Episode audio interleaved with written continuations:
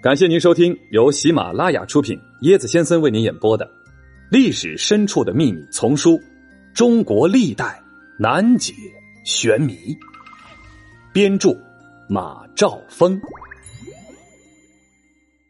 嗨，大家好，我是椰子，我们的征途是星辰大海。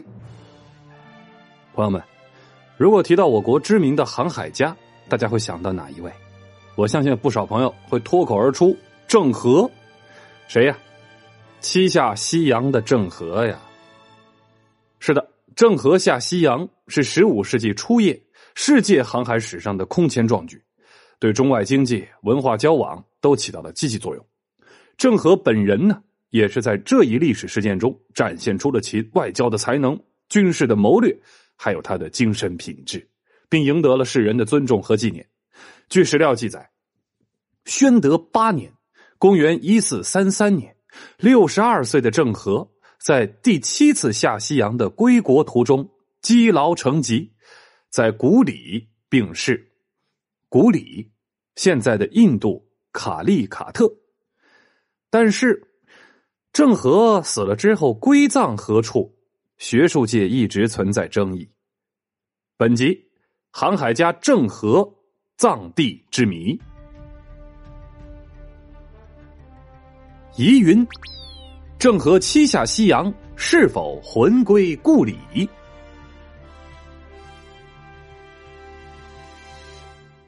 一九六四年，考古人员在南京牛首山发现了一座墓葬，此墓坐落在一名为回回山的山坡上，旁边有一个郑家村。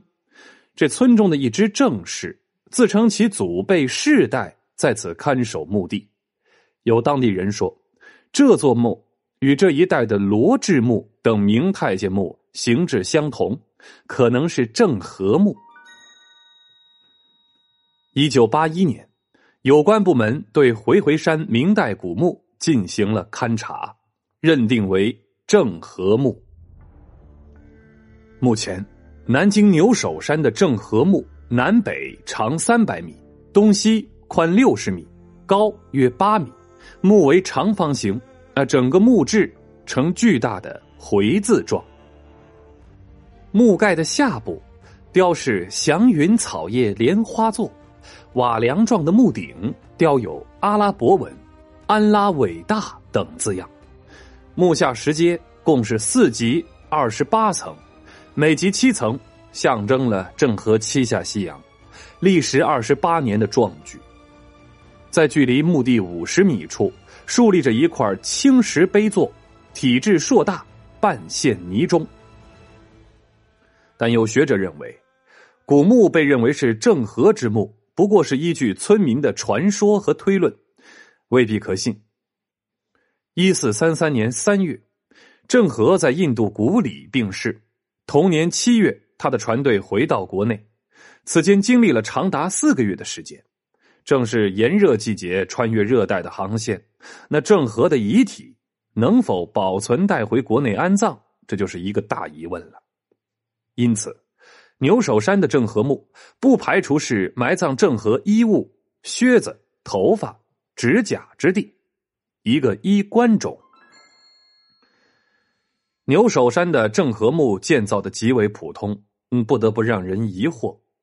注重身后事的古人，常常凭借千古之地的气势来延续生前的辉煌与荣耀。依照郑和被赐姓、出使海外、蒙受皇恩，其死后的墓葬似乎应该更气派宏大。有学者认为，作为二点七万多人的船队的统帅，郑和的宽大胸怀、正直无私，一直是为后人称道的。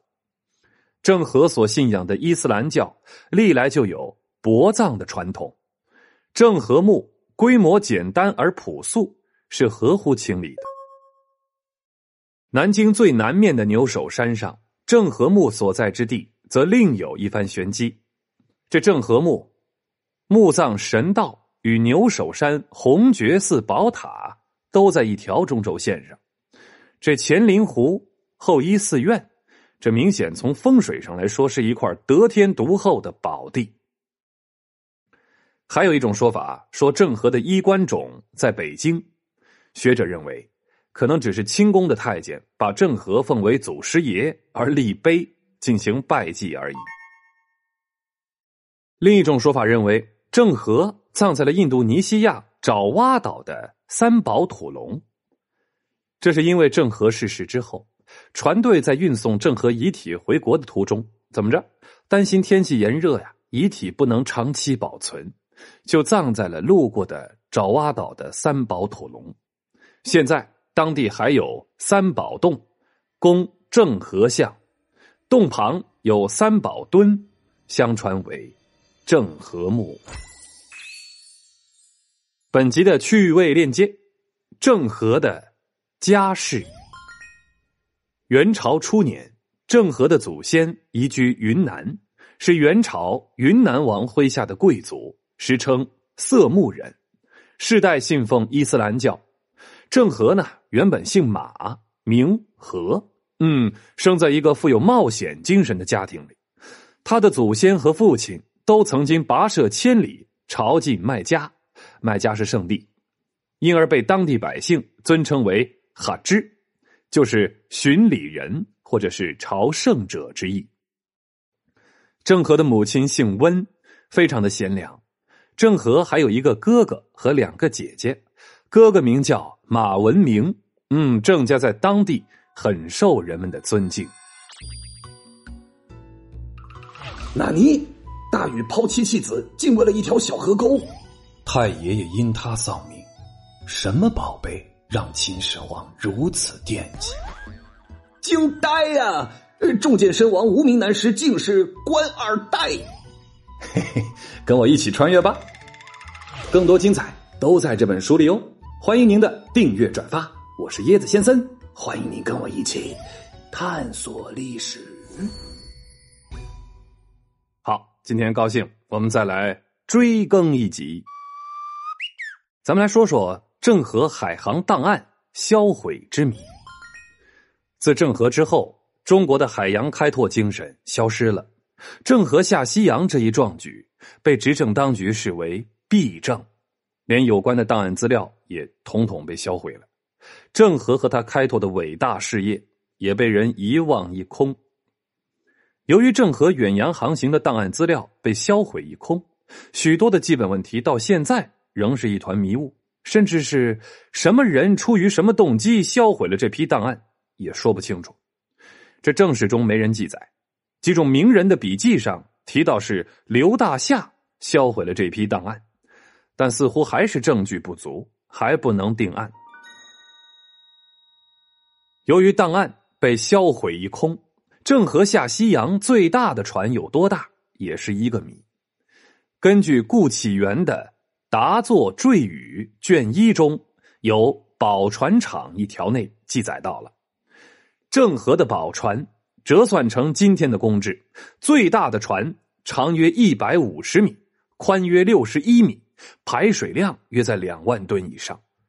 什么概念呢？相当于现在的一艘航空母舰。宝船的主桅杆高达七十二米，相当于二十四层楼房那么高。据清代雍正《崇明县志》记载，永乐二十二年（公元一四二四年），郑和呢远航归来。由于这个船太大了，吃水太深了，结果呢进不了浩荡的长江。对此，有学者就认为了，久为万吨级木质帆船，以当时中国的科技水平和综合国力是造不出来的。要完成下西洋的各项任务，也不需要这么大的船舶。古今中外也没有过那么大的木帆船。另一部分学者就认为，这考古出土了船舶文物。大量的文献资料以及木帆船的建造工艺的调查研究，就可以证明明朝肯定可以造出这么大的宝船的。由于郑和远洋航行的档案资料被销毁一空，不仅宝船的大小成了一道不解之谜，甚至连郑和最远究竟到了哪儿也说不清楚。虽然郑和下西洋的档案被销毁了。但随郑和出航的幕僚和议员却留下了许多重要的亲历的记录，比方说《星查胜览》迎牙胜览》《西洋藩国志》啊这些书，还有呢，当时的一些文人的笔记和近年出土的水下的考古资料。现存资料使我们有充分理由相信，郑和所率领的船队规模之大，造船技术之精巧，航海经验之丰富，航程之远，结交国家之多，这在世界航海史上都是空前的。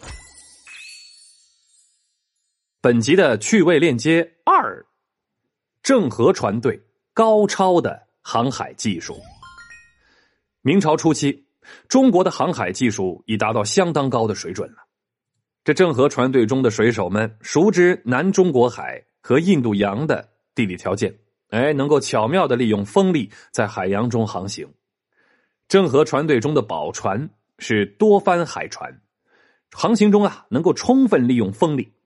这郑和船队每回下西洋都是在秋冬季节启程，就是为了利用海上的东北季风。而郑和船队每次下西洋返回的时候，都选择在海上西南季风盛行的夏季。郑和船队除了充分的利用风力之外，还熟练的运用罗盘和天文地理知识，准确测定方位和航向。在夜晚航行时，除使用罗盘之外，还需要观天象，按星位来定航向。我们可以说。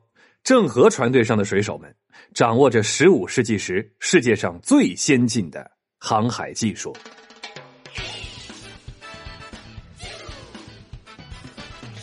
One Piece